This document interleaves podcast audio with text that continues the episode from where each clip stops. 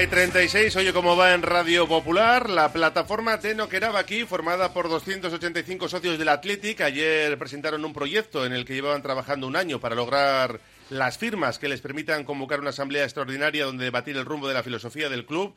Quiere que este proyecto salga adelante y por eso nos visita hoy su portavoz, Chema Ondero. Bienvenido y gracias por acompañarnos. ¿eh? ¿Qué tal? Gracias, muy bien. Eh, invitamos a los oyentes también, si quieren formular alguna pregunta, en nuestro número de WhatsApp, 688 89 36 35. Ahí tienen ese canal para que la vía sea directa. Bueno, Chema, ayer explicasteis un poco que queréis propiciar el debate sobre la filosofía. Eh, a mí me quedó una pequeña duda al escucharos, porque dijisteis que no queríais proponer nada, pero bueno, entiendo que implícitamente al proponer todo esto ya queréis cambiar algo, ¿no? Es decir, no nos gusta, nos convence o no os vale lo que hay. A ver, este grupo ha surgido a raíz de que diferentes socios y socias en la calle nos han demandado que, bueno que apoyemos la idea que ellos tienen, es decir, participar en la filosofía del club y a partir de ahí hacer sus aportaciones y que llegue el momento de hacer una asamblea plenaria, es decir, un referéndum, y que seamos los socios y las socias los que decidamos la filosofía y que no esté impuesta. Y evitar pues que las juntas directivas hagan las trampas que, se está haciendo últimamente. Nosotros eh, dijimos que no íbamos a aportar ninguna idea porque mm, precisamente lo que queremos es llegar a conseguir eso, que los socios sean los que aporten sus ideas. Evidentemente cada uno de nosotros tenemos un pensamiento diferente, pero no, no lo vamos a plasmar. Nuestra idea es conseguir a través de una asamblea extraordinaria de compromisarios que nos den el apoyo para que se haga unas reuniones, unas mesas de trabajo donde todos aquellos socios y socias que quieran colaborar aporten aporten y a partir de ahí una comisión se encargará de decir, señores, estos son los puntos más votados, más necesitados y esto es lo que podemos llevar a esa, a esa asamblea plenaria, nada más. Vale, entonces partimos de la idea de que esos socios, compromisarios o, o no, eh, están en que no les gusta exactamente este, este modelo tal y como está ahora mismo. Exacto, ellos lo que quieren es ampliar esta filosofía. Es decir, no se quiere romper nada, no se quiere traer extranjeros, se quiere actualizar esta, esta filosofía, es lo que ellos demandan, actualizarla a hijos de vascos con independencia de donde hayan nacido. Eso es lo que más demandan. Eh, dar voz al socio siempre es algo positivo, eso está claro. Por algo esto no es una sociedad anónima y se puede realizar.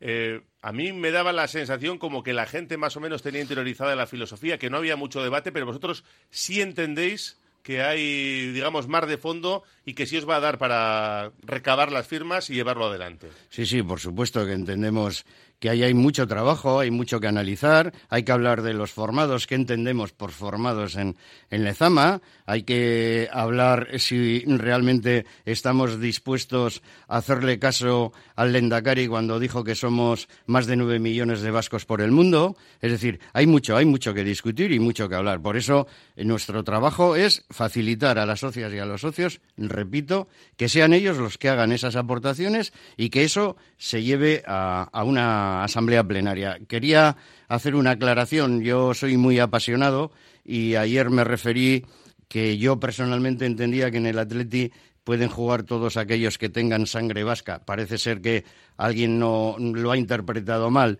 Eh, lo hago con sentimiento atlético, no lo hago con sentimiento político.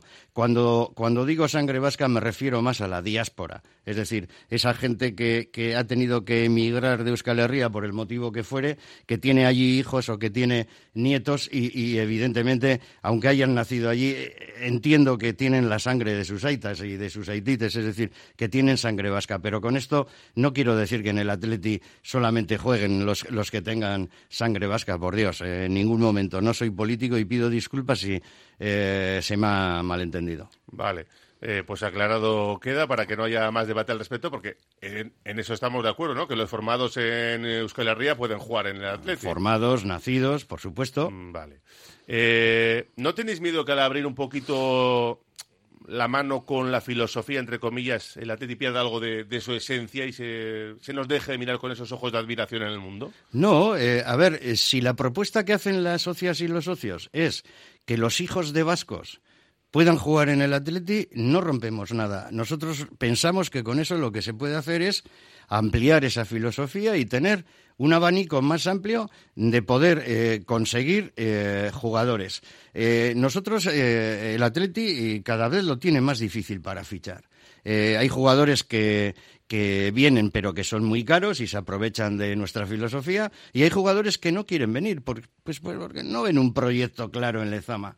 Por eso nuestra idea siempre ha sido que Lezama tiene que estar fortalecida totalmente, es nuestro manantial. Y ahí es donde tenemos que tener a la gente mejor preparada. Incluso, si me apuras, te diría que nosotros partimos de la base que eh, la gente encargada de dirigir Lezama no debería de, pertenecer a la junta directiva. Tendría que ser un proceso a largo, a largo plazo, 10, 12 años, pero que las directivas no puedan eh, cada cuatro años cambiar y enchufar a sus amiguetes. Sí, de eso se ha hablado mucho. Cada cuatro años se habla en las elecciones el modelo masía, ¿no? De tener a alguien al margen y que permita trabajar de otra manera a, la cantera. Ah, eh, hablas de hijos de vascos, ese sería el límite, hijos de vascos, porque luego vamos a hablar de nietos o sobrinos o... A ver, nosotros no, es que nosotros no ponemos ningún límite, vuelvo a repetir, eh, van a ser los socios. Pero, pero, en ese sentir que, habéis hablado mucho, que lleváis un año, decíais, trabajando en este proyecto, imagino que de lo que más se habrá hablado es... Claro, en algún momento tienes que trazar una raya. Exactamente. Eh, mira, nosotros somos conscientes que en la diáspora llegar a hijos de vascos eh, sería suficiente. ¿Por qué? Pues porque los nietos entendemos que ya tendrán una edad lo suficientemente amplia como para no poder practicar el fútbol, ¿no? Eh, pero nosotros lo que pretendemos es que no nos olvidemos de esa gente que vive fuera, pero que ha nacido fuera, pero que tiene apellidos vascos, que quieren al Atleti, que lo hemos visto hace unos meses cuando el equipo ha estado en México, familias enteras vestidas con las camisetas del Atleti, niños de 6, 8 años que no habían visto a un jugador del Atleti más que en Cormos y cuando le han pedido una foto, le han pedido un autógrafo, a mí se me caían las lágrimas de emoción pensando, caramba, pero si esos niños son tan vascos como nosotros, ¿por qué vamos a ser capaces de eliminarlos dentro de nuestra filosofía?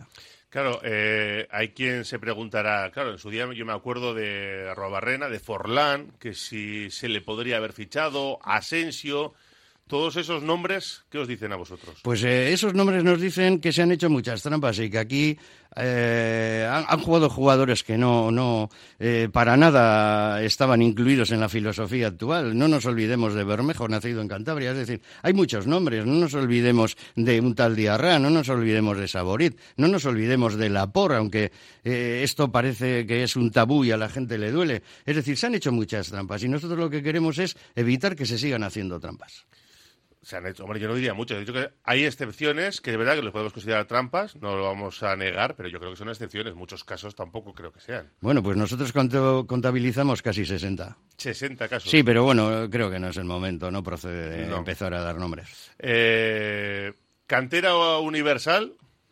Eh, vamos a ver, nosotros ni cantera universal ni extranjeros, lo tenemos muy claro.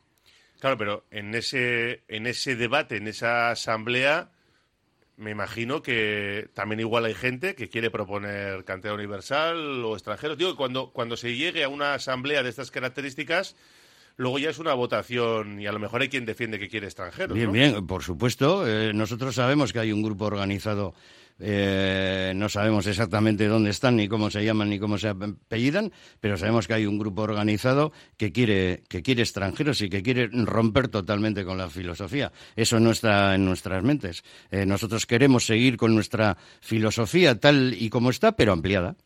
¿Cuántas firmas tenéis que recabar para esa asamblea extraordinaria? Pues tenemos que recabar el 10% de la totalidad de los socios mayores de edad y un tercio de los socios compromisarios. Y eh, habéis iniciado ya. No, sois 110 compromisarios dentro de los 285. Esos ya están garantizados, pero claro, es que estamos hablando eh, de 3.000 y pico. Estamos hablando aproximadamente de, de 400 compromisarios, más o menos y bueno, pues unos 4.000 socios eh, y socias. Eh, entonces, bueno, pues nosotros ahora a partir de finales de este mes próximo, febrero, marzo, nos empezamos a mover, vamos a, a solicitar esa serie de firmas. Nos hemos dado un plazo hasta después de la asamblea ordinaria del club, que será en octubre. No queremos interferir para nada en el buen trabajo de esta junta directiva y en el buen seguimiento del club y a partir de, de ahí, si reunimos todas las firmas, pues buscaríamos hacer eh, una asamblea extraordinaria en unas fechas donde, vuelvo a repetir, eh, no se interrumpa el devenir del club y calculamos que esa asamblea extraordinaria podría ser en el mes de noviembre aproximadamente. En el mes de noviembre, ¿vale? Y la asamblea en el mes de noviembre, convocarla, hacerla, o porque os he oído algo de junio del 25 también, ¿no? Sí, bueno, la asamblea extraordinaria es donde vamos a solicitar a los socios compromisarios que nos den la autorización para que este procedimiento siga adelante. Ahí, a partir de ahí, si nos lo dan, crearíamos esas mesas de trabajo durante un tiempo prudencial. Eh, haríamos un proceso de, de información y debate precisamente desde enero a abril aproximadamente de, del 2025. Eh, en mayo se emitiría un informe por parte del comité gestor que surja de esa asamblea extraordinaria y pensamos que a finales de junio del año próximo se podría hacer la, asamblea la asamblea plenaria. ¿Tenéis cubierto el tema jurídico? Porque, claro, eh, uno de los motivos por los que se argumenta que no se puede poner negro sobre blanco es por el tema de discriminación, las leyes de la Unión Europea. Si tú dices que solo puedes jugar con estos futbolistas, incumplirías unas leyes de discriminación.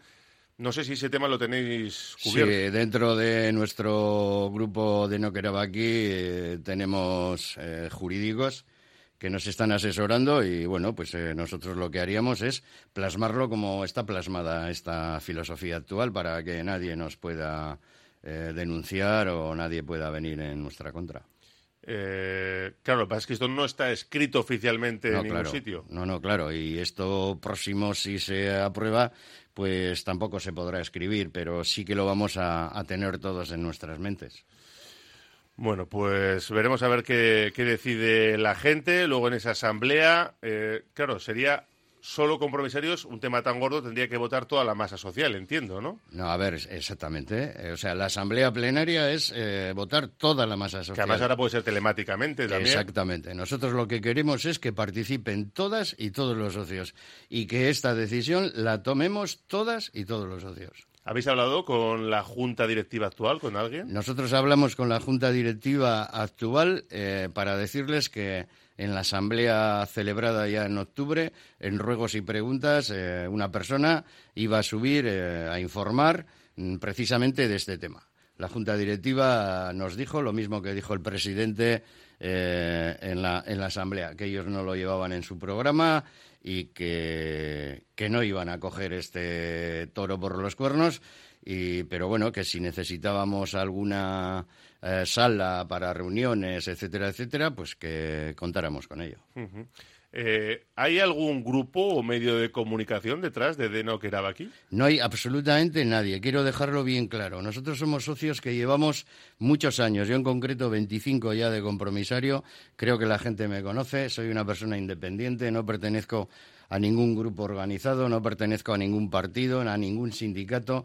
Eh, a nosotros no nos comanda nadie. Y sí que eh, realmente eh, parece ser que en algunas redes sociales han dicho que nos comanda algún periódico o algún medio en concreto. Y quiero decir desde aquí públicamente que es totalmente falso. Lo mejor de todo este debate es que en esta ocasión sale cuando el equipo va bien, ¿no? Porque muchas veces había surgido el mm. tema cuando siempre va mal, mejor debatir en esta situación. Precisamente por eso llevamos tanto tiempo trabajando y hemos aprovechado esta circunstancia eh, pues en épocas de bonanza, cuando, cuando el equipo va bien. ¿Por qué? Pues porque si lo hacemos cuando el equipo tenga la soga al cuello, aparte de desvirtuar el tema, pues nos pueden llamar aprovechados, etcétera, etcétera. Y nosotros no queremos que seamos criticados por nuestro trabajo, sino todo lo contrario. Yo eh, lo digo siempre, si, si yo fuese un, un, socio de a pie y un grupo de compromisarios trabaja y se mueve para que yo como socio pueda decidir y pueda votar en un tema en concreto por el bien del club, les aplaudiría con las orejas, no les criticaría jamás. Es que además una cosa es que se quiera debatir te pueden dar la firma para debatir y darle a una asamblea es. y luego pueden votar que no. Totalmente.